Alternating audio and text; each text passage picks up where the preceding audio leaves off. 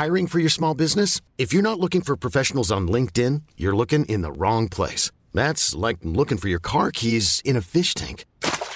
LinkedIn helps you hire professionals you can't find anywhere else, even those who aren't actively searching for a new job but might be open to the perfect role. In a given month, over 70% of LinkedIn users don't even visit other leading job sites. So start looking in the right place. With LinkedIn, you can hire professionals like a professional. Post your free job on linkedin.com slash achieve today.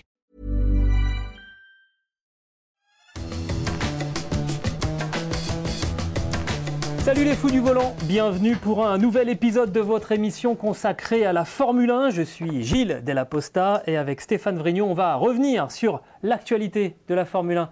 Ça va Stéphane? T'as bien profité de ce Grand Prix de France? Oui, tout à fait, un Grand Prix absolument génial. Euh, on, se réjouit que euh, on ait pu tourner la page des éditions 2018 et 2019 marquées par la domination de Hamilton. Euh, belle ambiance aussi sur place, donc euh, un Grand Prix qui fera date. Exactement. Ce podcast qui est à retrouver sur toutes les bonnes plateformes d'écoute de Deezer à Spotify en passant par Acast et par Apple Podcast. N'hésitez pas à nous donner 5 étoiles et puis à vous abonner. De cette manière, vous recevrez les nouveaux épisodes euh, directement sur votre smartphone. Aujourd'hui, on va évoquer évidemment le numéro de Max Verstappen, vainqueur ce week-end au Castellet, la troisième victoire consécutive pour Red Bull avec euh, le premier hat-trick du néerlandais et la troisième place de Sergio Pérez. Les hommes de Christian Horner sur la piste et sur le muret ont animé et donc remporté cette 16e, septième épreuve, pas 16e, on, on- on y sera bientôt, mais septième épreuve de la saison. Le Grand Prix de France, ou la grande illusion chez Mercedes, Hamilton en tête durant l'essentiel du Grand Prix, mais finalement battu à l'arrivée, la grosse colère de Bottas, ça va mal du côté de la firme à l'étoile et ça commence à faire un certain temps que ça dure. Et puis enfin, les Mistral perdants euh, pour les équipes euh, du milieu de peloton. Derrière les Red Bull et les Mercedes, le reste du peloton emmené par les McLaren n'a pas réussi à retrouver sur eux ses marques sur une piste lavée par la pluie de la nuit précédente et par euh, le vent qui a balayé ce circuit Paul Ricard. On dit souvent, Stéphane, que les chats retombent toujours sur leurs pattes. Eh ben, c'est un peu ce que font les gros taureaux rouges de la Formule 1, et notamment donc Red Bull ce week-end au, Grand Prix de France, la septième manche de la saison, qui a commencé par un départ euh, manqué euh, du poleman, Max Verstappen, piégé au bout de quelques centaines de mètres de course seulement, euh, qui a donc laissé sa première place à Lewis Hamilton, pendant que Bottas lui occupait la troisième position devant Sergio Perez. On a donc eu quasiment la moitié de la course avec une situation avantageuse pour Mercedes. Et puis Red Bull a décidé de dédoubler ses stratégies pour faire basculer le résultat en sa faveur. Deux arrêts pour Verstappen qui arrive donc à passer Hamilton à moins de deux tours de l'arrivée. Un seul arrêt pour Perez qui règle son compte à Bottas pour monter sur le podium. Et pour la première fois depuis la Malaisie 2016, eh bien Red Bull enlève la victoire et la troisième place sur une même épreuve. Verstappen conforte sa position de leader au championnat avec désormais 12 points d'avance sur Hamilton et Red Bull domine désormais Mercedes de 37 points au classement des, des constructeurs. Stéphane, euh, le rappel des faits a été long. C'est bien la preuve qu'il s'est passé énormément de, choses en piste avec des rebondissements vraiment du premier au, dernier tour.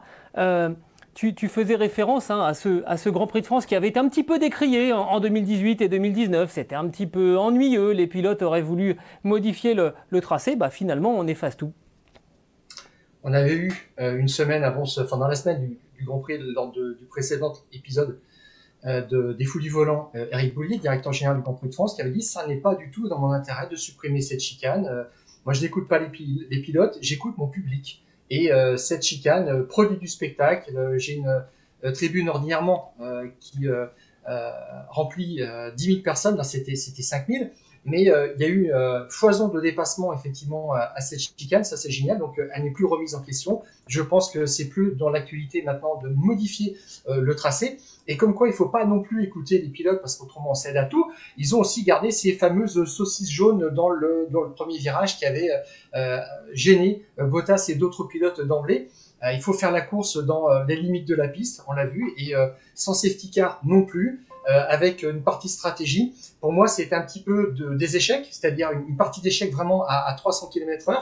Euh, Verstappen a, a, a, tenté un, un gambit, il l'a réussi, il a fait échec au roi. c'est fabuleux. Et puis on est un petit peu au casino parce que finalement on a le sentiment qu'il était en tête. Et là, il a remis tout ce qu'il avait sur la table en disant Banco, qui tout double? et puis c'est passé à, deux tours de la fin.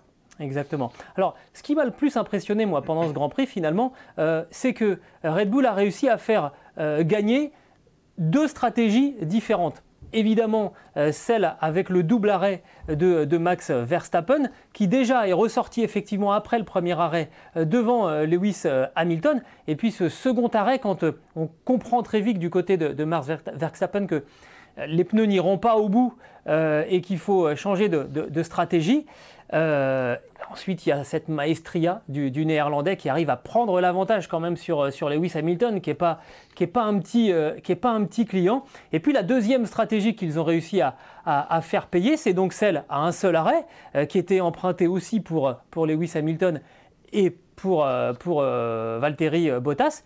Et finalement, avec cette science de la conservation des pneus euh, de, Sergio Pérez, eh bien, on a réussi à faire monter le, Mexicain encore sur le podium. Lui qui s'était imposé à, à Bakou, eh ben, a pris euh, de nouveau euh, l'ascendant sur, sur Valtteri Bottas. Moi, c'est ça hein, qui m'épate le, plus, c'est que on sent là chez, chez Red Bull qu'on a retrouvé vraiment le, feeling des grandes années Vettel où on, on a parfaitement cerné quels étaient les, points très forts de chacun des deux pilotes et on, les exploite à fond. L'attaque, le talent, euh, l'agressivité pour Verstappen d'un côté, et cette science vraiment, je pense qu'on le sous-estime, mais la, science de, la conservation des pneus pour, pour Sergio Perez, qui lui permet finalement de faire un premier relais plus long et derrière de fondre de manière irrémédiable sur, euh, sur Bottas, et ça se traduit au niveau du, classement des constructeurs je trouve qu'on a vraiment retrouvé la grande équipe euh, Red Bull euh, de, la grande période.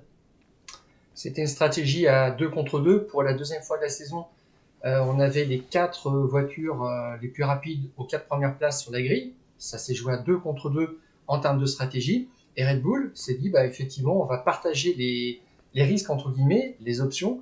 Deux arrêts pour Verstappen, un pour Perez ce que n'a pas fait euh, Mercedes. Donc euh, là-dessus, ils ont utilisé vraiment Perez comme un, comme un joker très intéressant. Et ça s'est vu, il s'est arrêté 7 tours plus tard que Verstappen. Il a créé un décalage et ensuite il a gêné vraiment euh, bah, les pilotes Mercedes et spécialement Hamilton dans, son évolution. Et à l'arrivée, bah, comme tu l'as dit, Gilles, c'est 1 et 3, c'est encore payant championnat constructeur. Donc euh, vraiment une réussite incroyable du côté de, chez Red Bull qui remporte sa troisième victoire consécutive, euh, Stéphane. Et d'ailleurs, on est allé rechercher un petit peu dans, les archives de, la Formule 1. C'est désormais rarissime hein, de s'imposer euh, trois fois de suite depuis tout simplement le, retour de, Mercedes. Alors certes, Mercedes s'est taillé la, part, la part du lion. Mercedes a fait d'énormes séries de, victoires, notamment depuis que euh, la firme à l'étoile est, installée comme référence, on va dire, depuis, depuis 2014. Et euh, si on remonte un petit peu dans, le passé, eh bien, seul Ferrari en 2019 avait réussi à remporter trois victoires de rang. Euh, Leclerc en Belgique et en, Italie, et ensuite Sébastien Vettel à, Singapour. Et puis sinon, il faut remonter encore plus loin dans, le temps. Euh, Red Bull déjà en 2013, 9 victoires consécutives pour Sébastien Vettel entre la Belgique et, le Brésil.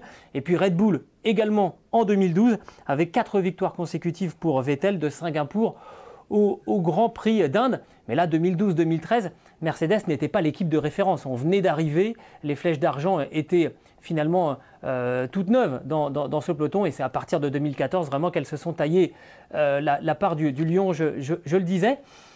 C'est quand même impressionnant là euh, de, voir à quel point ça dure. Alors on a dit oui mais Bakou c'est particulier, il y a eu Monaco aussi, bon d'accord. bah oui mais là maintenant ça y est les gars c'est un circuit naturel et ça continue, Red Bull est devant. Non, puis surtout, c'est que ça fait trois grands prix de suite que Verstappen dit dès le vendredi matin, je suis à l'aise dans, ma voiture. À Monaco, c'était le jeudi, mais euh, à Bakou et maintenant au Castellet, il est en souffrance, c'est sûr, mais il y, avait quelque chose de ça. Alors, le problème venait de ces fameux Pirelli dont les pressions avaient été un petit peu remontées pour éviter des explosions comme on a eu à, Bakou. Euh, Verstappen a survécu un petit peu plus que les autres. Perez n'était pas tellement à l'aise non plus. Il a laissé venir aussi les pneus sur, euh, sur son premier relais, puis à un moment il a dit j'ai pu attaquer et développer une stratégie. Donc la Red Bull maintenant, elle, était là sur le, premier vrai circuit euh, test. Elle avait failli aussi gagner à, à Montmelo. Mercedes avait pris Verstappen à revers. c'est la monoplace de référence, incontestablement, avec un moteur Honda qui, avait, euh, qui était renouvelé, c'est-à-dire un, V6 qui était euh, neuf, avec un turbo, des accessoires MGH, MGK, donc récupération d'énergie, donc tout ça, ce qui, participe vraiment à la performance. Et, Hamilton a dit effectivement, tout ça mis bout à bout, bah, on était, on était, on était largué. Ouais, c'est ça, hein. ils, sont, ils sont trop rapides, a dit notamment euh, Lewis Hamilton. Alors on verra maintenant parce que euh, évidemment, trois victoires de rang, on a envie de dire c'est un, c'est un exploit. Est-ce qu'il s'agit d'une passation de, de, pouvoir entre Mercedes et, Red Bull? C'est sans doute trop tôt pour, pour le dire, mais c'est quand même euh, le signe que Christian Horner et ses hommes ont, je ne veux pas dire la main mise, mais les cartes sont nettement plus équilibrées qu'elles ne l'étaient les saisons précédentes. On est d'accord là-dessus, Stéphane? Oui, ils ont même pris la main en termes de stratégie. Gilles, euh, revenons un tout petit peu sur cette undercut.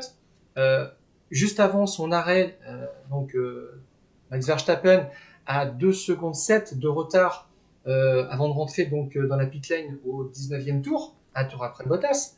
Et un tour plus tard, à la sortie des stands de, Lewis Hamilton, donc un tour plus la, voie des stands, il a 3 dixièmes d'avance. Donc il a pris exactement euh, 3 secondes à Lewis Hamilton sur, toutes ces opérations. C'est quand même euh, remarquable. Et même chez Mercedes, on disait, euh, quelques heures après l'arrivée, il va falloir qu'on décortique ça et qu'on regarde précisément parce que on ne sait pas exactement où on a perdu ce temps c'est clair. Et ça va être euh, d'autant plus intéressant et ça va être d'autant plus dans l'urgence pour, pour Mercedes euh, qu'on enchaîne. Hein. Là, il y a trois grands prix qui vont se succéder euh, de week-end en, week-end. On était en France. Ensuite, eh bien, on, va avoir, deux grands prix à, Spielberg avec le Grand Prix de Styrie et le Grand Prix d'Autriche qui vont se succéder. évidemment, chez Red Bull, on a de grandes ambitions. Et puis, on a pas beaucoup de temps pour, euh, pour réagir du côté de, du côté de Mercedes, euh, qui va pourtant devoir tenter de reprendre la main face, euh, face à Red Bull. Justement, on, va évoquer maintenant le cas de, de Mercedes. on titre cette, cette partie du, du, podcast Les Fous du Volant, Stéphane, Mercedes, la grande illusion. Parce que finalement, à la fin du premier tour, Verstappen a fait son erreur dès, dès, le deuxième, dès le deuxième virage. Hamilton est donc devant, en tête. Verstappen deuxième, Bottas troisième devant Pérez, et ça continue comme ça pendant, un certain temps. On se dit finalement, euh, bah, Mercedes contrôle cette, euh, cette, course, et ça va être compliqué pour, euh, Red Bull. Et puis, d'un seul coup, alors que Mercedes pensait peut-être contrôler les, événements, eh bien, eh bien ça commence. Et effectivement, Verstappen fait un, un undercut à, Hamilton. Il s'arrête avant le Britannique et comme tu le, comme tu le mentionnais, hein, il était en retard. Euh, c'était combien le retard de, Stéphane? Tu peux nous le redire? Alors Verstappen est rentré avec 2 secondes 7 de retard euh, sur Hamilton pour son, son, arrêt au stand au 19e tour, au, début, au début, tout début du 19e tour. Et quand, euh, et quand, Hamilton ressort, finalement, ce qu'on voit, c'est que bah, Verstappen est, est, devant. Et moi, c'est ce qui m'a un petit peu, c'est ce qui m'a un peu impressionné parce que on, a, relevé les chronos, ce qu'on appelle les outlaps, donc les tours de sortie après un arrêt au stand des quatre meilleurs euh, de cette course, donc les deux pilotes Red Bull et les deux pilotes euh, Mercedes. Euh, le, premier arrêt de Max Verstappen, 1.39 966, le deuxième étant 1.36 579. Là, ça va beaucoup plus vite parce que la voiture est aussi beaucoup plus légère, hein, donc c'est pas, pas comparable. Mais gardez en tête ce chrono, 1.39 966, on est donc sous les 1 minute 40. Euh, Lewis Hamilton, une 41 873. On est quasiment deux secondes moins vite dans ce tour de, sortie des stands pour le septuple champion du monde. Perez étant une 41 545, donc euh, euh, assez, assez loin aussi. Et Bottas en une 40 235, finalement pas si loin de, de Verstappen. Mais moi, c'est ce qui m'a vraiment étonné.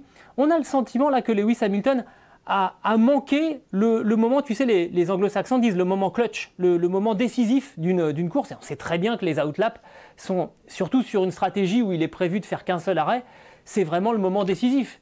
Et là, il était, il n'a pas répondu présent, Hamilton. Alors en piste, il a perdu du temps, et dans la pit lane aussi. Alors, euh, Mercedes a fait un, arrêt au stand pour lui qui était dans, ses bons standards, 2 secondes 2 comparé aux 2 secondes 36 de Verstappen. Donc euh, on ne s'est pas euh, précipité chez, Red Bull. Mais si tu regardes aussi la totalité du temps passé à 60 km/h dans, la pit lane, euh, Verstappen a pris 4 dixièmes à Hamilton. C'est 4 dixièmes là en fait qui lui permettent de ressortir juste devant Hamilton puisqu'il ressort avec 3 dixièmes devant. Donc tu mets en fait plein de petites choses bout à bout qui font que les 3, les, 3 secondes sont là, mais c'est quand même assez lunaire, c'est assez extraordinaire. On a dit chez Mercedes, bon, on s'est loupé, effectivement, on pensait que 3 euh, secondes, ça suffisait pour assurer une protection contre une attaque à l'undercut. Euh, bah, c'était pas le cas. Alors moi, ce qui me gêne un petit peu chez Mercedes, c'est que ça fait quand même la deuxième fois que ça arrive, après Bakou, où, là aussi, on avait été surpris, on avait dit, euh, on pensait pas que l'effet de l'undercut était aussi important, c'est-à-dire ce fameux tour où on, repart en piste avec des pneus frais par rapport à un pilote qui termine son run avec des pneus usés. Oui, mais alors ce qui est étonnant, c'est qu'en plus, euh, il y a d'autres voitures qui s'étaient arrêtées auparavant et qui avaient fait la démonstration que l'undercut euh, fonctionnait. Pierre Gasly, Daniel Ricciardo ont d'ailleurs perdu des places euh, en, faisant prolonger leur relais un, tout petit peu plus que Charles Leclerc et Lando Norris qui avaient profité justement de cette, de cette undercut. On a manifestement, on est passé à côté à ce moment-là et j'en reviens à Lewis Hamilton. Il manque finalement ce premier rendez-vous, hein, ce, tour de sortie après le, premier passage au stand.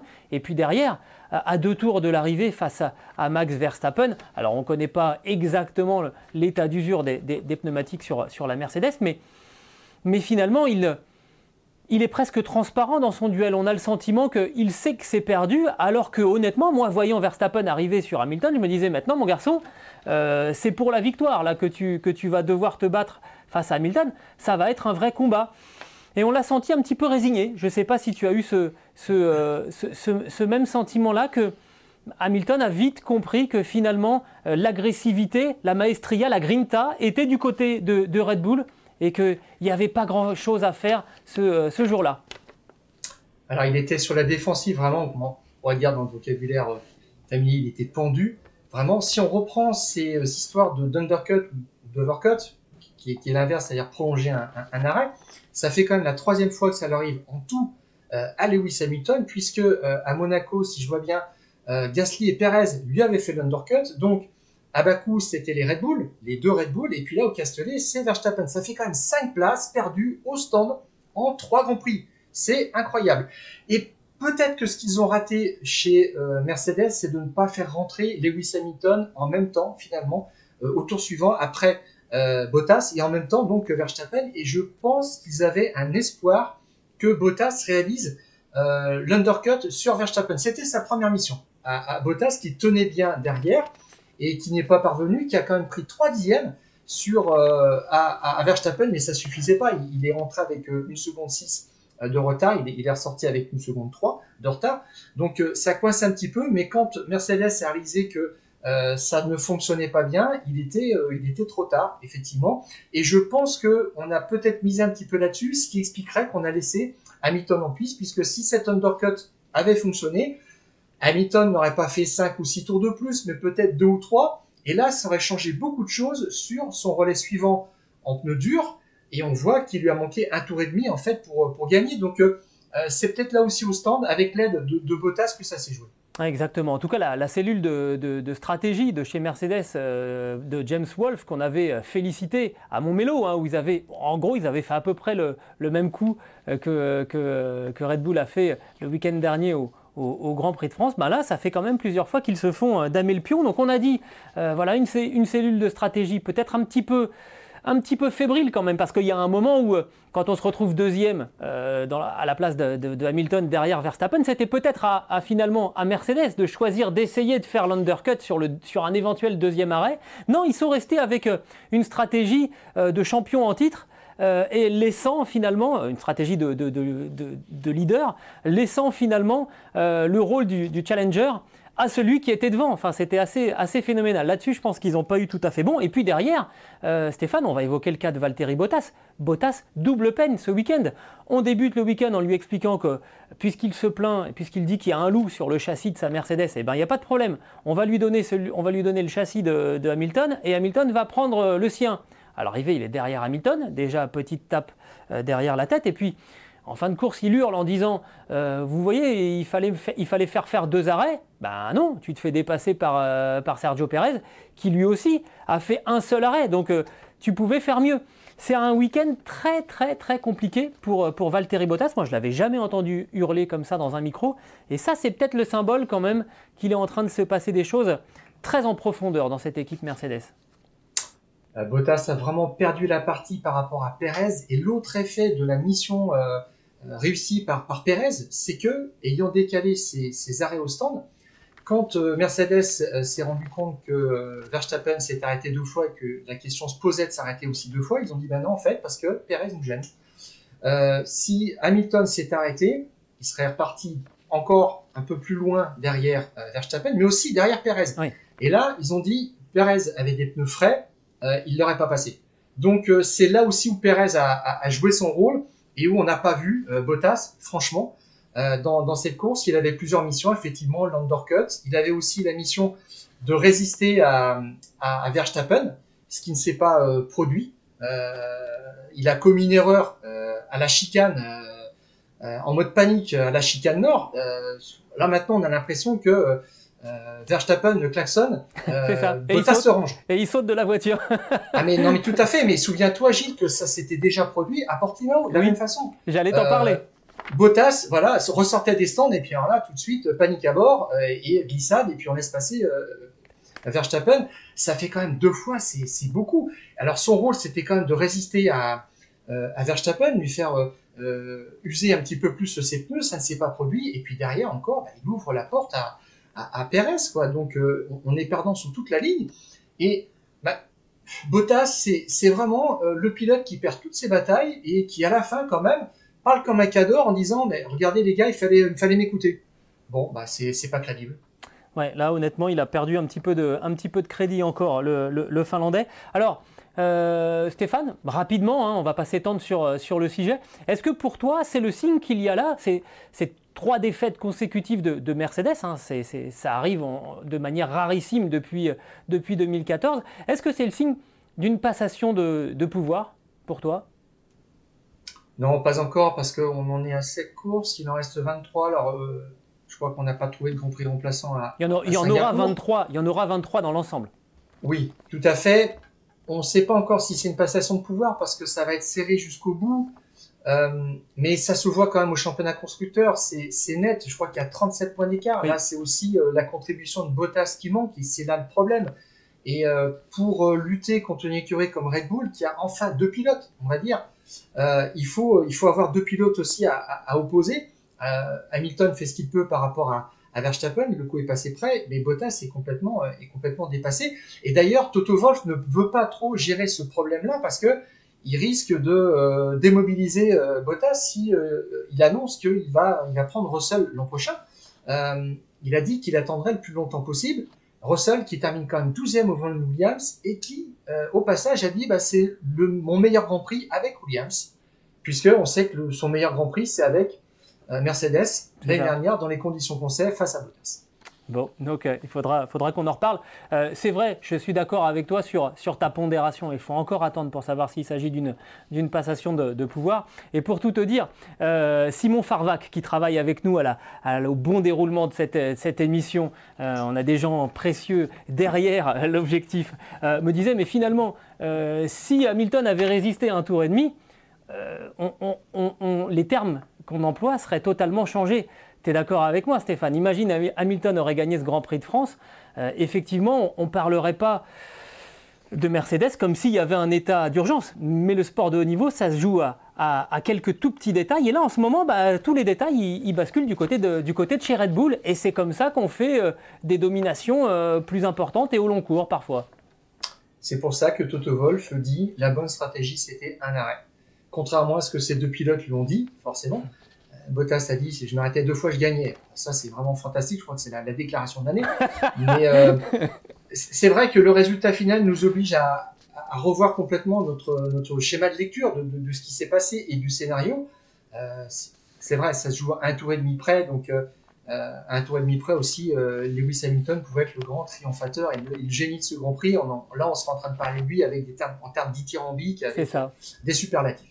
Bon, on verra, pour faire très court, Maintenant, il y a obligation quand même de, résultats et de, réactions euh, dès le week-end prochain en, Autriche hein, pour Mercedes. Euh, on va pas dire qu'il y a état d'urgence parce que 37 points au classement des constructeurs, ça se rattrape, 12 points au classement des pilotes, ça se rattrape. Mais c'est euh, dans la dynamique de l'équipe que, ça devient vraiment urgent presque. Oui, tout à fait. Et je te dirais même, voilà, ça me fait penser à quelque chose, au constat d'Hamilton du samedi au dimanche, où maintenant on n'est plus sûr de rien. Hamilton dit le samedi, il nous manque deux dixièmes, c'est soit de la traînée trop importante sur la voiture, euh, soit euh, de la puissance moteur. Et le dimanche est arrivé, il dit il nous manquait 35 centièmes. Donc il passe de 20 à 35 centièmes. Il a revu son, jugement là-dessus. Donc euh, là maintenant, on navigue à vue, c'est ce qui est un petit peu dangereux. Il a dit ce qui est gênant pour nous, c'est que on va sur un circuit qui maintenant en fait ne nous est pas favorable dans ces termes d'aérodynamique et, de puissance par rapport à la Red Bull. Et en plus, il y aura deux grands prix. C'est ça, deux grands prix pour, pour le prix d'un à, Spielberg en, Autriche. Donc, euh, bah, réaction attendue du côté de, chez Mercedes. On va évoquer maintenant, Stéphane, si tu veux bien, euh, le Mistral perdant euh, du milieu de, peloton, parce que derrière les, les, Red Bull et les Mercedes qui ont écrasé ce, Grand Prix. Les écarts sont quand même assez euh, importants par rapport au, reste du euh, peloton. Alors on a évoqué la piste nettoyée par la pluie euh, entre le samedi et, le dimanche, le vent qui est venu balayer cette, ce circuit Paul Ricard. finalement les McLaren, les meilleurs des autres, euh, termine 5e et, 6e pour Lando Norris et Daniel Ricciardo. Euh, mais on termine à 1 minute 04 pour euh, Lando Norris, 1 minute 15 pour Daniel Ricciardo. Ça fait grosso modo un déficit de 1 seconde au, tour. Alors moi, du coup, j'ai vérifié sur, le, sur le timing euh, sur le programme du, Grand Prix de France, il y avait de la F3, mais il n'y avait pas de Formule 2. Bah, je me demande si les Formule 2 n'étaient pas en même temps que les Red Bull et les, et, les Mercedes sur, sur la piste euh, Paul Ricard euh, ce week-end. Enfin, c'était impressionnant l'écart de performance. Disons que McLaren et, et, Ferrari étaient un peu en deuxième division, on va dire, pour, pour être gentil. tu trouves que c'est plus gentil que de dire qu'ils étaient en F2 Mais euh, en regardant bien, c'est vrai aussi, c'est là où on se pose la, question, c'est qu'ils sont loin pour des écuries qui, ont quand même de l'ambition. Et quand on voit euh, les retards de, de McLaren euh, c'est un petit peu plus compréhensible parce qu'eux, ils reviennent de plus loin. Ils ont un schéma sur, euh, de retour au premier plan sur, sur plusieurs années. Ils n'ont pas dit qu'en 2022, ils allaient tout casser. Et ils étaient un euh, petit peu plus loin sur la grille. Hein. Ils n'avaient pas très très bien négocié les, les, qualifications. Norris était 8e et, et Ricciardo 10e hein, sur la grille. Mais quand, quand, quand, on voit en, en termes de, de, Grand Prix, on dirait standard, ils prennent facilement 50 secondes. je vois que pour McLaren, ça s'est bien passé Imola, euh, à Monaco. Alors Bakou, j'ai mis 58 secondes de, retard, puisque ça, c'est un calcul que j'ai fait de, retard par rapport euh, à la situation à mi-course, juste avant l'accident de Stroll. Qui, bah, on envoie une, une safety car en piste, forcément, ça on fait reset sur, sur, les écarts, donc ça rend les défaites beaucoup plus acceptables. Mais par contre, chez Ferrari, c'est vrai que bah, là, c'est, je crois que c'est 1 minute 39 pour la meilleure des Ferrari, Sainz, qui finit 11e. Euh, il a failli prendre un tour. Leclerc prend euh, aussi un tour, mais pas seulement parce qu'il s'arrête, il, était loin aussi. Donc ça, c'est quand même un petit peu plus inquiétant par rapport à une écurie qui dit, nous en 2022, ça va être de la bombe. Alors, euh, j'ai un petit peu peur quand même pour la Skoda. Je pense quand même que globalement, c'est un petit peu un accident. Voilà. Euh, McLaren un petit peu à leur place. Les Ferrari, on a compris qu'elles étaient, euh, étaient dépassées. Alors il y a eu quelque chose juste pour, pour mentionner la, course de McLaren qui est intéressant, c'est qu'ils ont un petit peu couru à la, à la façon euh, de, de, Red Bull en partageant les, les, risques. Norris et Ricciardo étaient sur un arrêt, mais on a demandé à, à, à Ricciardo de s'arrêter très tôt et au contraire, Norris a poussé un petit peu plus.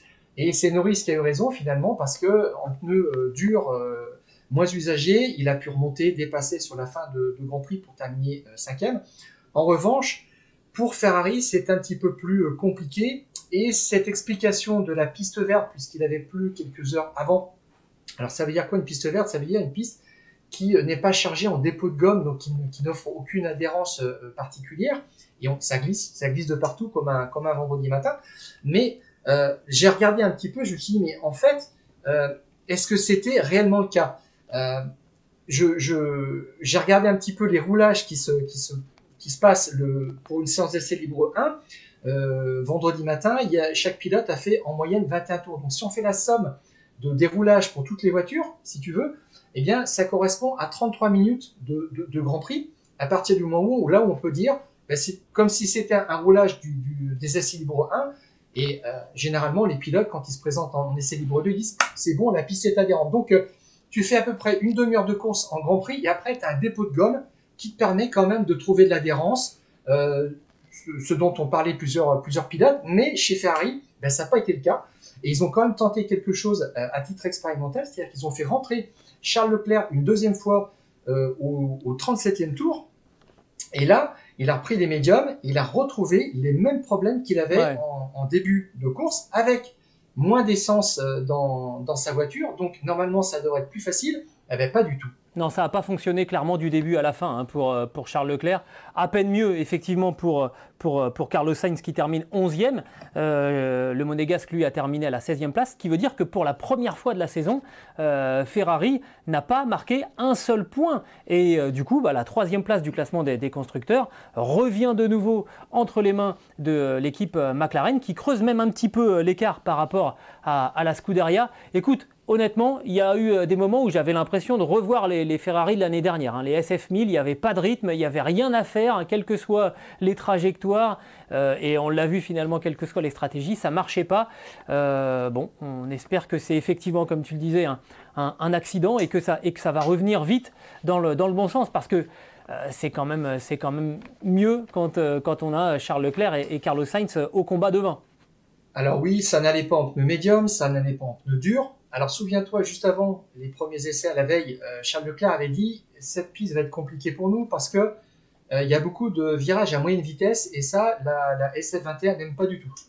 À l'arrivée de la course, Mattia Binotto dit on a eu beaucoup de problèmes parce qu'il y a beaucoup de virages, en tous les cas, on avait de la difficulté dans les, dans les virages euh, rapides qui mettent de la température dans les pneus, c'est pour ça qu'on glissait en tous les sens. Donc, alors là, moi, franchement, j'ai, je savais plus à, qui me fier. Et, Binotto a dit quand même quelque chose d'important sur ce problème précisément de la surchauffe et du manque d'adhérence. Nous avions connu ça au Castellet il y a deux ans et on n'a pas su le résoudre depuis et c'est notre erreur. Voilà, on aurait dû le faire. Bon, donc euh, euh, affaire à suivre. Je pense que c'était quand même une parenthèse. Euh, je souligne aussi la performance assez sensationnelle de Sens qui a fait deux plats sur ses pneus dans le tour de mise en pré-grille avant le tour de formation. Ça, c'est extraordinaire.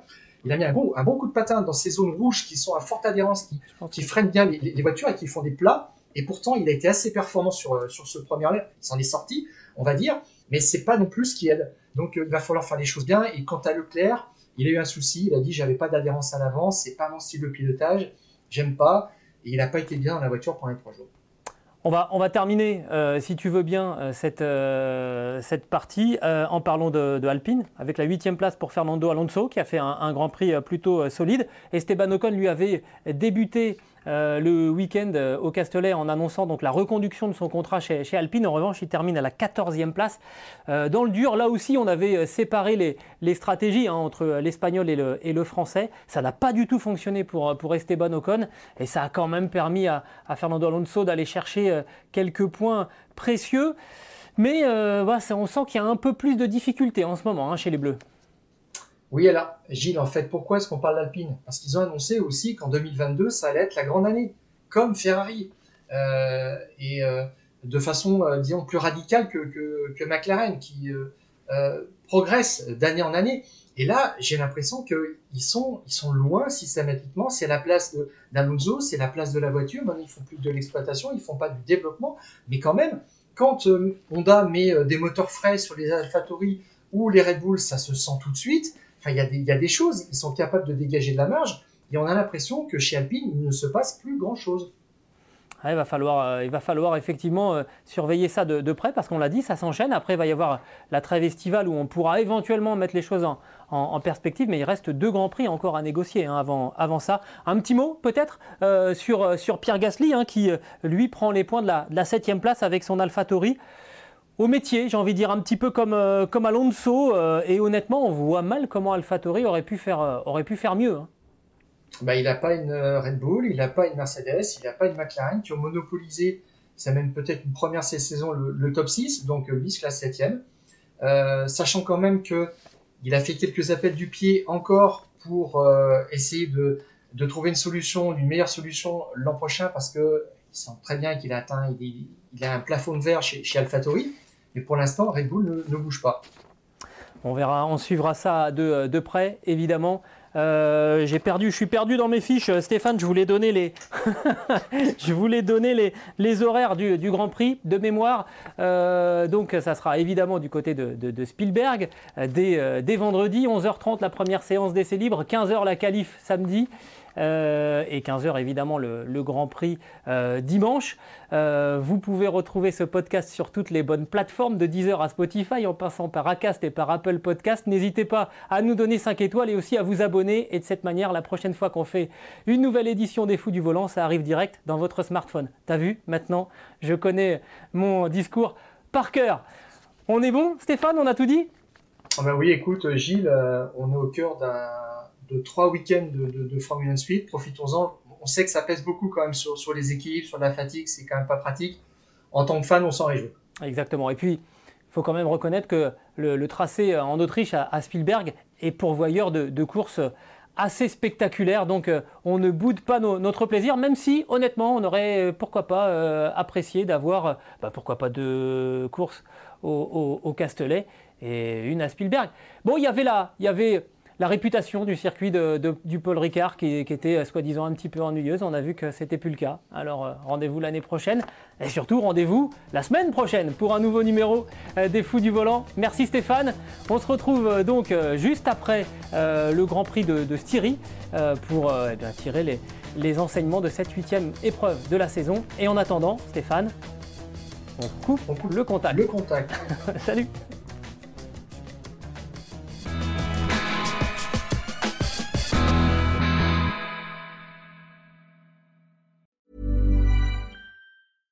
Hey, it's Paige DeSorbo from Giggly Squad. High quality fashion without the price tag. Say hello to Quince. I'm snagging high-end essentials like cozy cashmere sweaters, sleek leather jackets, fine jewelry, and so much more. With Quince being 50 to 80% less than similar brands. And they partner with factories that prioritize safe, ethical, and responsible manufacturing. I love that. Luxury quality within reach. Go to quince.com slash style to get free shipping and 365 day returns on your next order. Quince.com slash style.